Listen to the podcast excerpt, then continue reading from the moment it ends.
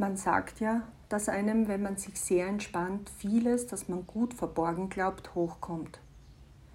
Ich für meinen Teil weiß ja, dass ich im Wegschieben und Verdrängen sehr gut bin. So fühle ich mich tatsächlich zum Großteil meines Lebens recht ausgeglichen und gut. Jetzt lebe ich aber schon seit zwei Wochen in absoluter Entspannung. Die Therapien, die für mich vorgesehen sind, sind gut auf meine Bedürfnisse abgestimmt und so getimt, dass ich absolut keinen Stress habe. Ich habe zwischen den Terminen immer wieder gute und lange Entspannungsphasen. Die aufmerksame Zuhörerschaft kann sich mit den Einstiegsworten bereits denken, worauf ich hinaus will. Genau. Völlig entspannt war es gestern soweit. Ein kleiner Auslöser, nämlich eine E-Mail, über die ich auf meinem Handy zufällig gestolpert bin, hat mich zwar glücklicherweise nur kurzfristig, aber doch völlig aus der Bahn geworfen. Es war eine Mail meiner Liebe. Nur ein paar kurze Zeilen war er doch nicht der große Schreiber, die aber liebevoll, innig und wertschätzend. Es kam über mich wie eine Sturzflut. Ich hatte das Gefühl, als würde mich die Trauer verschlingen. Und es war so viel mehr in diesem Gefühl, als nur ihn verloren zu haben.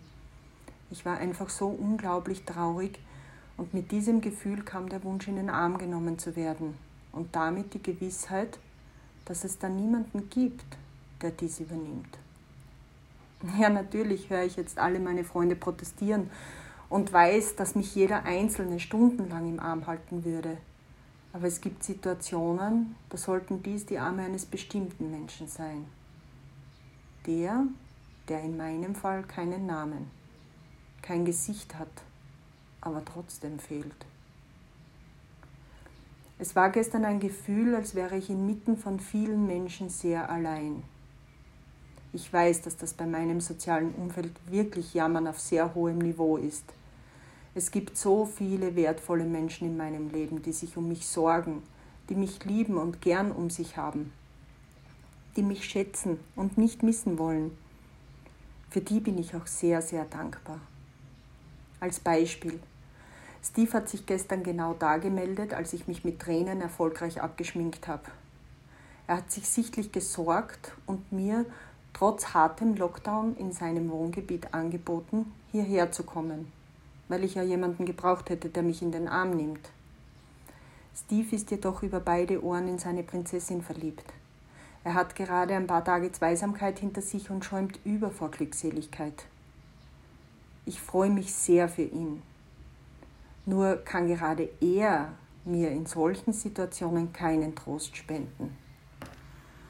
Ich schätze ihn mittlerweile sehr als Freund und möchte ihn auch nicht missen.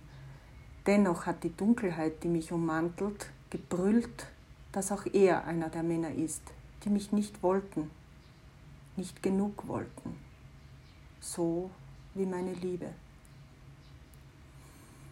Schließlich ging ich dann zum Sport.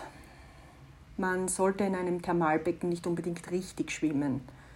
Das soll weder für den Kreislauf, den Blutdruck und was weiß ich noch für was nicht gut sein. Dennoch habe ich es so gebraucht. Das Becken ist nur ca. 15 Meter lang, aber ich bin 100 Längen geschwommen. Wasser ist mein Element. Es tut mir in so vielen Bereichen gut. Ich fühle mich leicht und geborgen. Mit jeder Länge, die ich geschwommen bin, hat die Traurigkeit nachgelassen. Es hat sie weggespült. Je schneller ich geschwommen bin, umso schneller ich also geatmet habe, desto ruhiger wurde der Sturm in meinem Inneren. Wenn ich heute diese Zeilen tippe, spüre ich die Traurigkeit nach wie vor in mir. Dennoch ist sie nicht bedrohlich, sondern ein Gefühl, das ich annehmen kann, weil es da sein darf. Am Nachmittag war ich dann noch zehn Kilometer walken und habe die Gesellschaft der lustigen Leute, die ich hier auf der Kur kennenlernen durfte, sehr genossen. Habe ich schon erwähnt, dass die Gegend hier wirklich wunderschön ist? Die Schönheit der Natur ist uns vermutlich als Möglichkeit, unsere Seele zu heilen, gegeben worden. So, jetzt ist aber Schluss mit den philosophischen Ansätzen. Meine Oma hätte gesagt, da wird der ja der Arsch wasserig.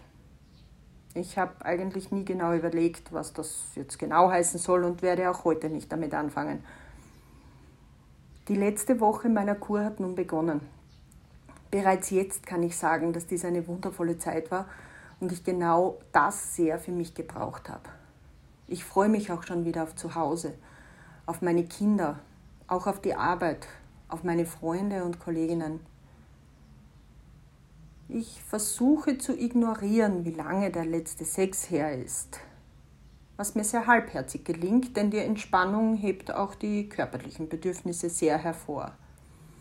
Da sich mein Big ja weiterhin versteckt, wird es wohl tatsächlich sehr bald Zeit für eine fixe Affäre. Kann es ja nicht sein, dass sich dafür nicht irgendwann einmal ein Freiwilliger findet.